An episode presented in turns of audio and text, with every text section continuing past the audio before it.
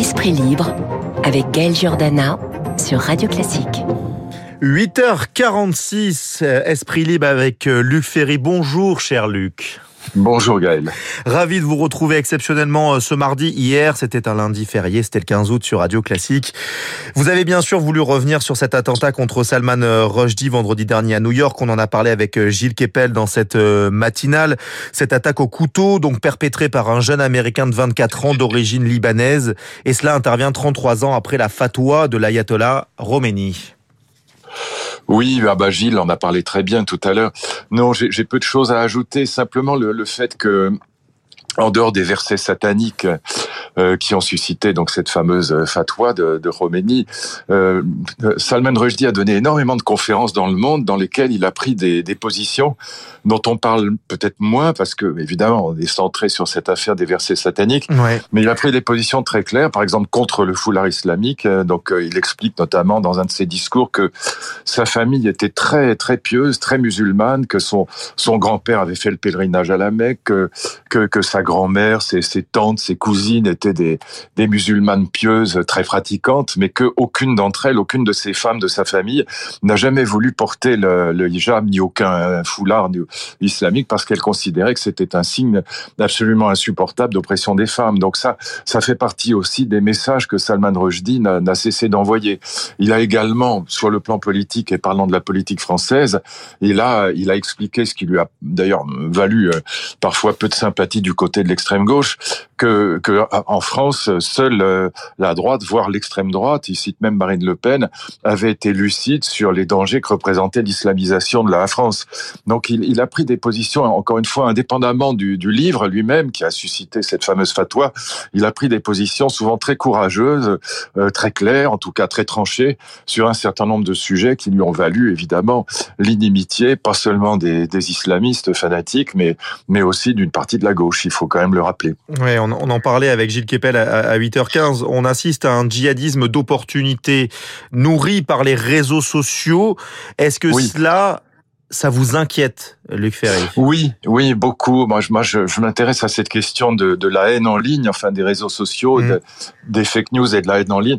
Et je pense que la, bon, l'opération qui a, qui a été conduite euh, avec le, le, le pacte législatif euh, récemment par l'Union européenne euh, l'affaire du, enfin, ce qu'on appelle le, le, Digital Services Act. Donc, c'est cette cette décision prise, notamment grâce à Thierry Breton, de condamner, euh, de condamner euh, ce qui est, circule sur la toile, sur les réseaux sociaux, le condamner de la même manière que ce qui est, ce qui circule dans la presse. Vous savez que bah, vous êtes bien placé pour le ah savoir. Oui, bien sûr. Un patron de presse, il est responsable de ce qui se dit bah, sur sa radio, dans son journal, dans sa télévision.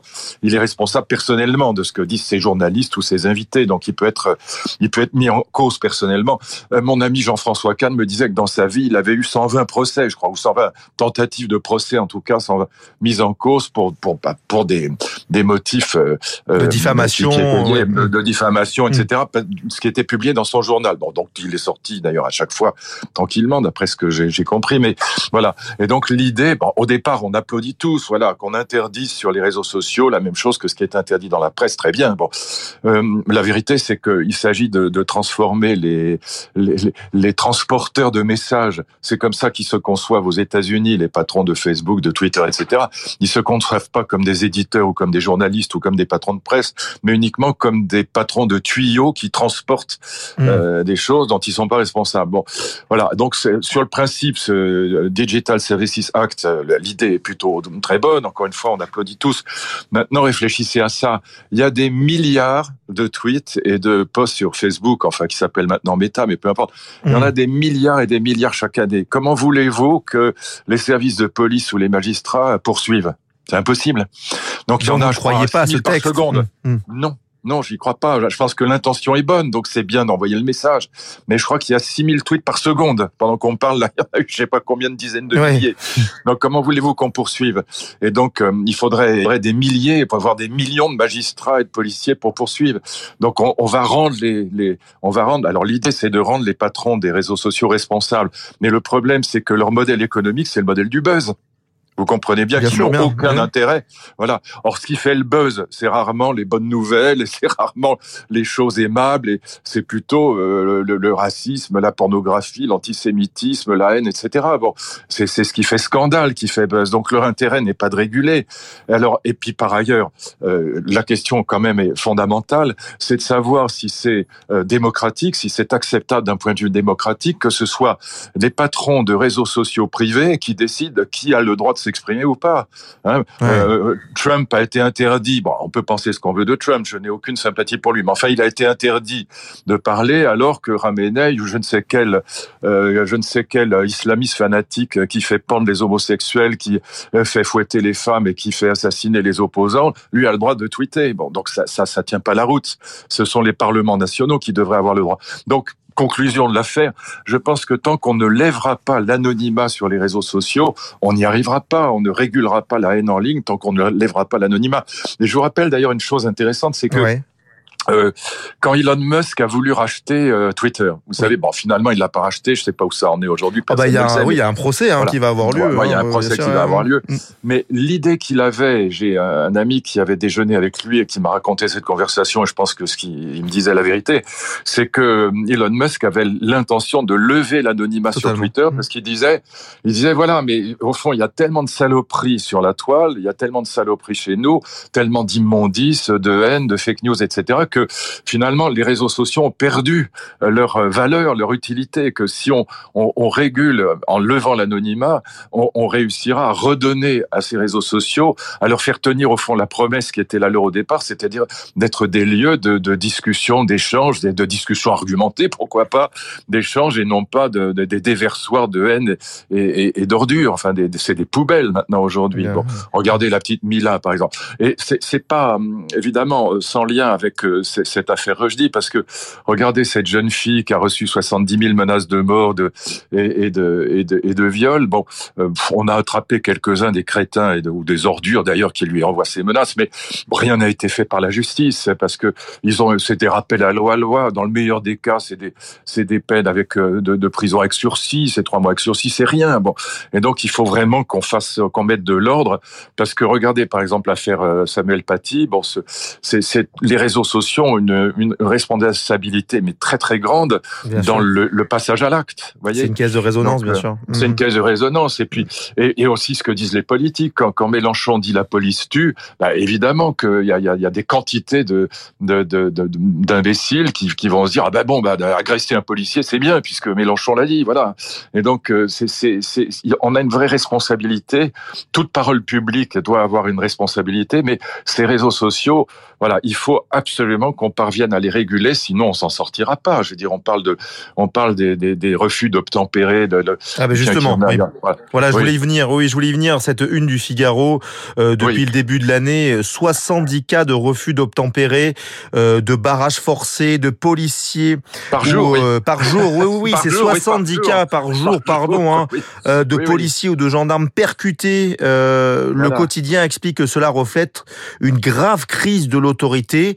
Est-ce que vous pensez la même chose, Luc Ferry? Bien sûr, bien sûr. Simplement, j'ai du mal à le dire parce que c'est un débat tellement codé, c'est comme une partie d'échecs qui est déjà jouée depuis la.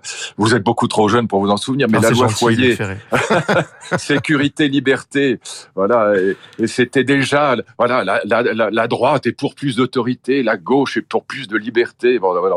C'est des débats qui sont tellement piégés, tellement codés. Lionel Jospin avait une fois essayé, c'était tout à son honneur d'ailleurs, d'expliquer en tant qu'homme de gauche que l'insécurité, ça frappait d'abord euh, les petites gens. Exactement. Euh, voilà, il avait raison. Bon, c'était assez courageux de sa part, c'était bien vu.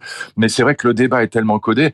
Il y avait, il y a un très bon article de Thibault de Montbrial dans la, dans la, dans, dans le Figaro justement, dans cette, cette enquête du Figaro, et qui explique que derrière l'uniforme, il y a la faiblesse des politiques. C'est vrai. Ça. Les délinquants ont compris la faiblesse politique derrière les uniformes. Voilà ce que dit euh, Thibault de Montbrial. Bien sûr. Et quand Jean-Luc Mélenchon dit la police tue, bah, au fond, il dit mais allez-y, voilà.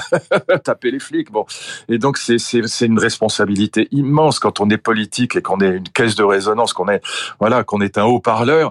Il faut faire attention à ce qu'on dit. On peut pas dire des choses comme ça dans la situation actuelle.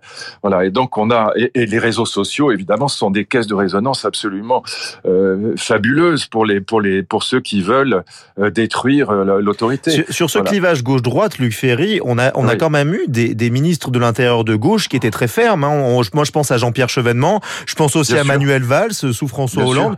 Euh, C'était quand même des ministres de l'intérieur, d'ailleurs, qui ont été accusés d'être de droite au final. Exactement, exactement. Et vous citez les deux noms que, que pour lesquels j'ai évidemment beaucoup de respect, et d'ailleurs d'amitié. Euh, j'ai beaucoup d'amitié pour Manuel Valls et de respect pour lui, et puis à Chevènement aussi. D'ailleurs, on a signé ensemble une une pétition une fois pour réclamer l'excellence, le retour de l'excellence républicaine dans la dans l'éducation nationale du temps de Najat Vallaud-Belkacem. Donc c'est vous dire qu'on est plutôt proche. Mais euh, euh, précisément, ce qui est, vous, vous l'avez dit vous-même, ils ont immédiatement été considérés par la gauche comme étant de droite. Eh oui. oui. Non, c'est vrai. regardez. Et d'ailleurs, si Manuel Valls s'est exilé, il a peut-être, je suis pas sûr que ce soit une réussite, mais en Espagne, c'est parce qu'il était, euh, il était, on lui pourrissait la vie, non pas à droite, mais à gauche. Voilà. À droite, à droite, Manuel Valls c'est plutôt bien vu, mais la gauche, le, enfin toute une partie de la gauche euh, le, le, détestait précisément parce que euh, on considérait qu'il était passé à droite. Même chose avec euh, Jean-Pierre Chevènement. Les 68 arts, il est interdit d'interdire CRSSS. Mais sous, enfin non, là encore vous pouvez pas vous souvenir, mais CRSSS. Enfin, si les si les si les SS avaient été des, des CRS, ça aurait été la meilleure nouvelle de l'histoire de l'humanité pour 6 millions de juifs. Ouais, après il y a beaucoup de provocations dans la part de, dans, dans ces manifestations. Oui, mais il y avait 10 millions de types dans la rue, qui, il y en avait des millions qui, qui, qui chantaient ce slogan. Bon, et donc euh, ça, c'est quand même toute une partie de l'extrême gauche qui est, qui est rentrée là-dedans.